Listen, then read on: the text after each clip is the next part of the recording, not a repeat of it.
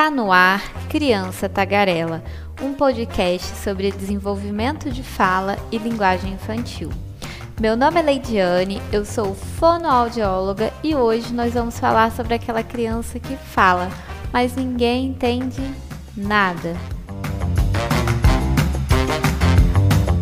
Antes da gente começar, eu vou pedir para você, caso você tenha alguma sugestão de tema para que eu possa gravar para você, manda lá no meu Instagram, arroba Rochafono, o link também está na descrição desse episódio. E me segue lá também, porque eu sempre aviso quando tem episódio novo. Assim você não vai perder nada, tá bem? Então tá bem, vamos começar.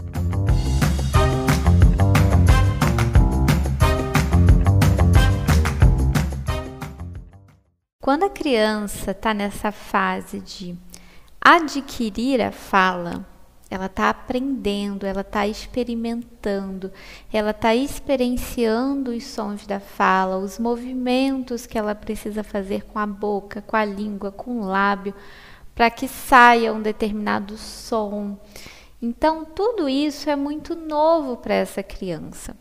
Com isso, toda vez que nós estamos aprendendo algo novo, nós tendemos e cometemos muitos erros, e não é diferente com a fala da criança. Quando ela está nesse processo delicioso, que eu acho uma delícia quando a criança está aprendendo a falar, que é muito divertido, tudo vira diversão, é tudo muito bonitinho. Inclusive, se você tem vídeo da sua criança aprendendo a falar, por favor, mande para mim no meu Instagram, porque eu quero ver e morrer de amores. Obrigada. E aí, quando essa criança ela está nessa fase de aprendizado, é normal e é esperado que a gente entenda pouco do que a criança diz. Por quê? Porque ainda não está definido ainda para ela o que ela precisa fazer em termos de produção de palavras. É, não está completamente definido, né? Ela está ali tendo experiências com erros, acertos e assim ela vai uh, construindo a fala. Outra coisa também é que essa criança, nesse processo de construção da fala, ela tenta fazer o quê? Ela tenta aproximar a sua fala da fala do adulto, da fala de uma outra pessoa que já consegue fazer isso. Só que ela ainda não tem é, fisiologicamente, fisicamente, recursos, por exemplo, para produzir alguns sons. Né? A gente não espera que uma criança de dois anos produza o R de prato. Não é esperado. Só que a criança, ela não deixa de falar essa palavra porque ela não consegue falar um dos sons dessa palavra, que no caso é o R de prato. O que, que ela faz?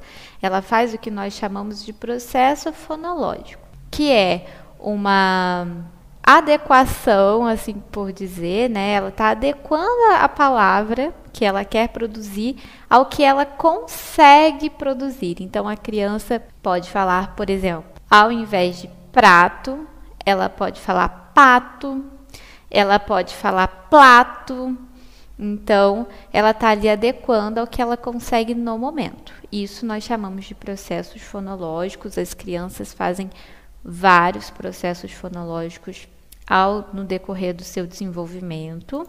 E nós esperamos, claro, que esses processos fonológicos eles vão cessando à medida que a criança vai aprendendo, vai conseguindo produzir mais sons, vai conseguindo produzir mais em termos de palavras, tá?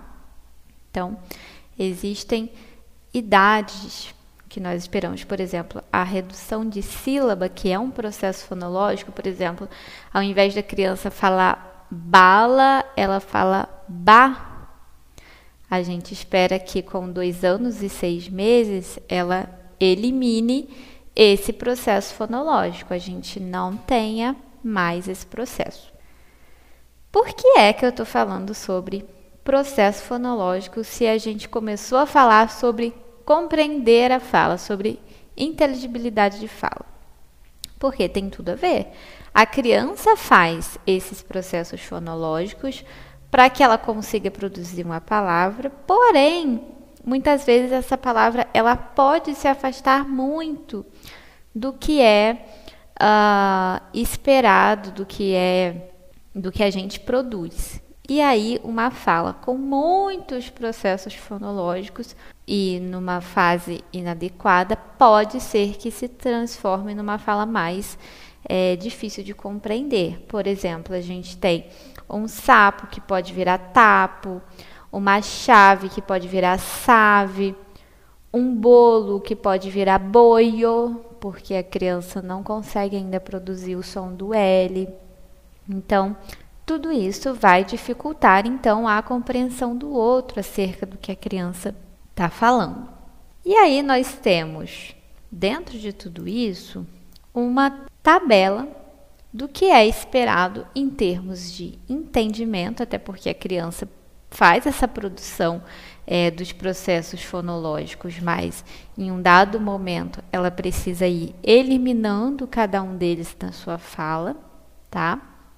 Não vou me aprofundar nesse assunto aqui de, dos processos, de, do que que ela transforma, da, do que que a criança transforma em que, mas se vocês quiserem também que eu fale sobre isso no podcast, pede lá no meu Instagram que eu gravo para vocês.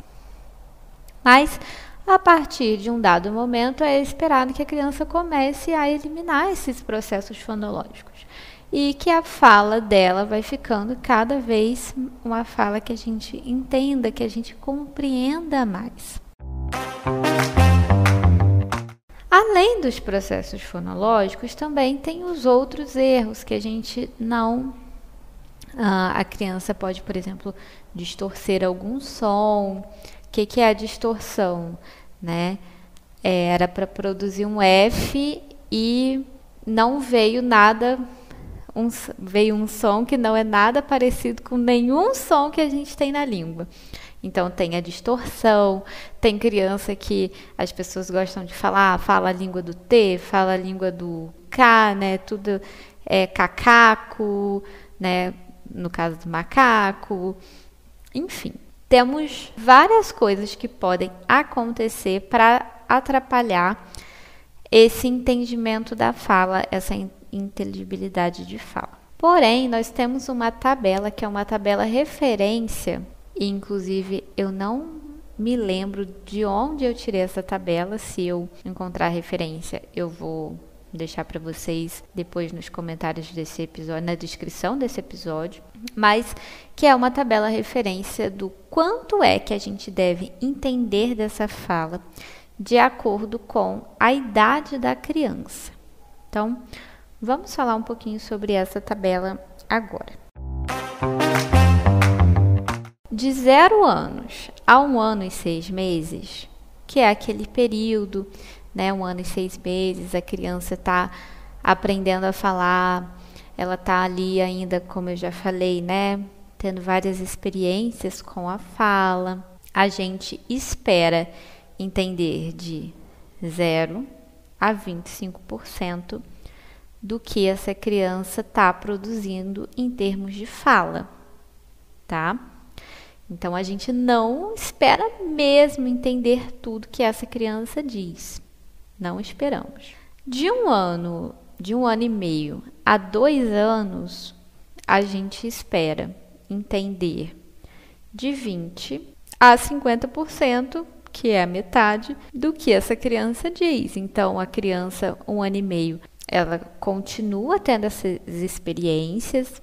Dois anos é a fase que a gente espera que a criança já comece a produzir também frases então, vai aumentando um pouquinho a complexidade dessa fala e a gente espera que a gente já consiga entender de 25% a 50% do que a criança diz. Esse 25% a 50% é porque um ano e meio a dois anos a gente está num período, então com um ano e meio, um ano e sete meses, por exemplo, é esperado que a gente entenda 25, 30, 35, mas com dois anos a gente já espera lá os 50%, tá? Então, entender metade do que essa criança está te dizendo, está te contando. No espaço entre 2 e 3 anos, que é quando a criança ela vai virando, né, realmente a criança tagarela, que é, é uma fase, é um momento muito esperado pelos pais, e depois eles falam, meu Deus, como que desliga essa criança? Porque a criança, nesse momento, ela realmente,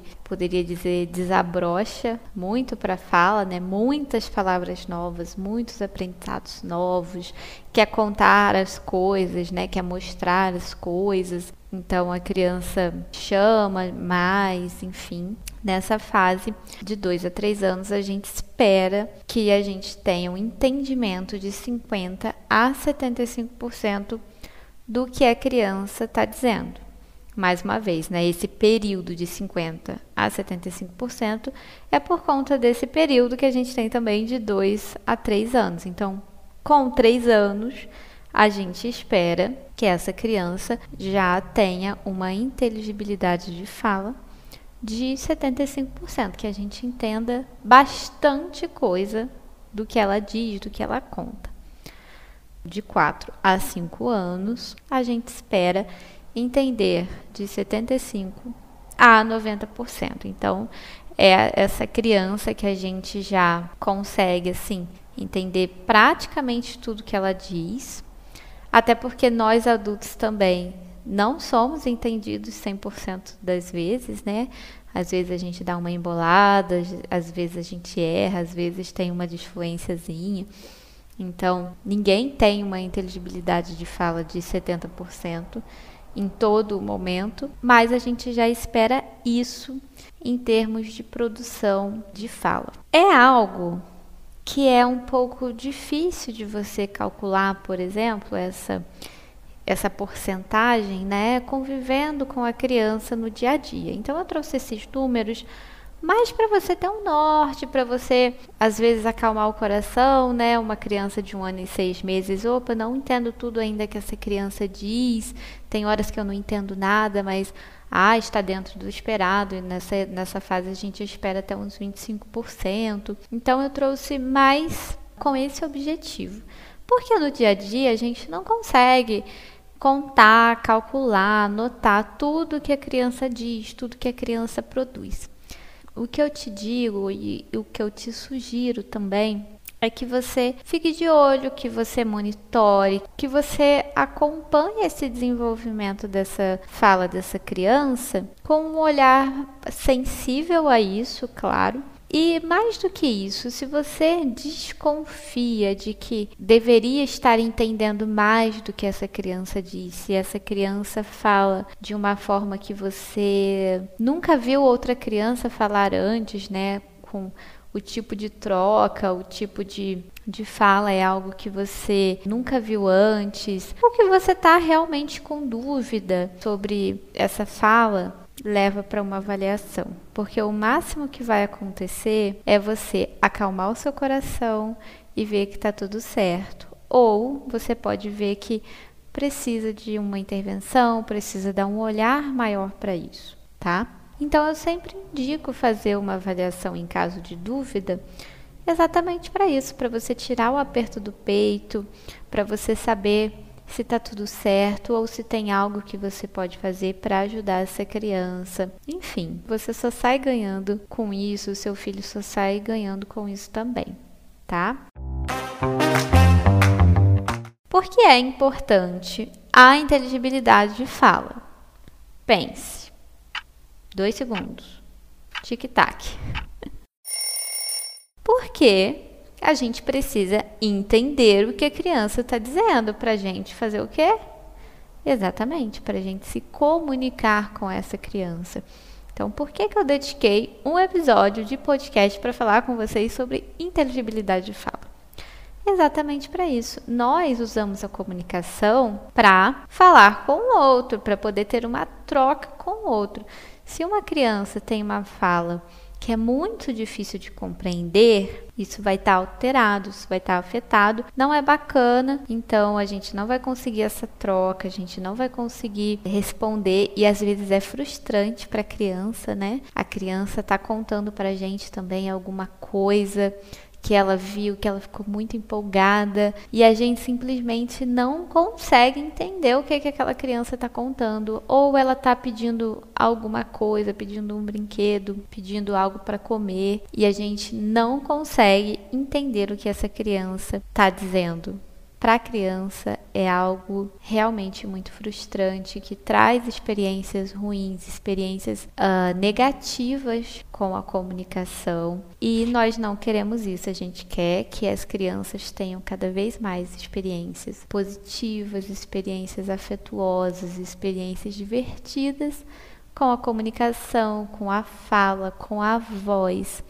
Então não vamos deixar que isso aconteça tá? Se você nota que seu filho quer, é, seu filho tem, por exemplo, mais de 5 anos, ele quer te contar alguma coisa e você não está entendendo nada, bom, é hora de procurar uma avaliação, porque não entender nada não está mais normal, né? Não está lá mais no 0 a 1 um ano e 6 meses de idade, tá bom? Outra coisa também, em relação à inteligibilidade de fala, é que atrapalha, pode atrapalhar, né?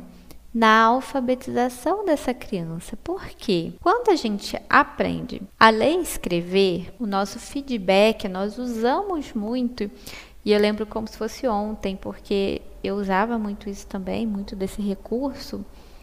A gente fala oralmente uma palavra para a gente escrever. Então a gente usa esse feedback. Enquanto crianças, a gente fala a palavra e a gente escreve. Se a criança ela tem uma dificuldade com a fala que não é uma dificuldade esperada para o desenvolvimento dela, que já está ali considerado uma alteração realmente, isso pode compreender o aprendizado da escrita, da leitura. Por quê? Porque esse feedback que ela tem auditivo, né, esse retorno, vai estar tá alterado também. Então, não, não podemos negligenciar isso, principalmente se a sua criança estiver em fase de alfabetização. Tá bem? Então tá bem. No meu Instagram, arroba Rochafono, você encontra o meu contato. Caso precise marcar uma sessão online para o seu filho ou para você mesmo conversar, tirar dúvidas, enfim, estou sempre à disposição. Meu contato está lá. Se você gostou desse episódio e de alguma forma ele foi útil, te ajudou, te esclareceu alguma coisa, manda para alguém que pode ser útil também. Vamos transformar, vamos espalhar essa informação, a informação da, do desenvolvimento de fala e de linguagem por aí. E, como eu já falei antes, pode enviar pedido de episódio para eu gravar lá no Instagram e o link está na descrição do episódio. Adorei estar com vocês hoje. Espero que na próxima a gente esteja junto novamente e tchau, tchau.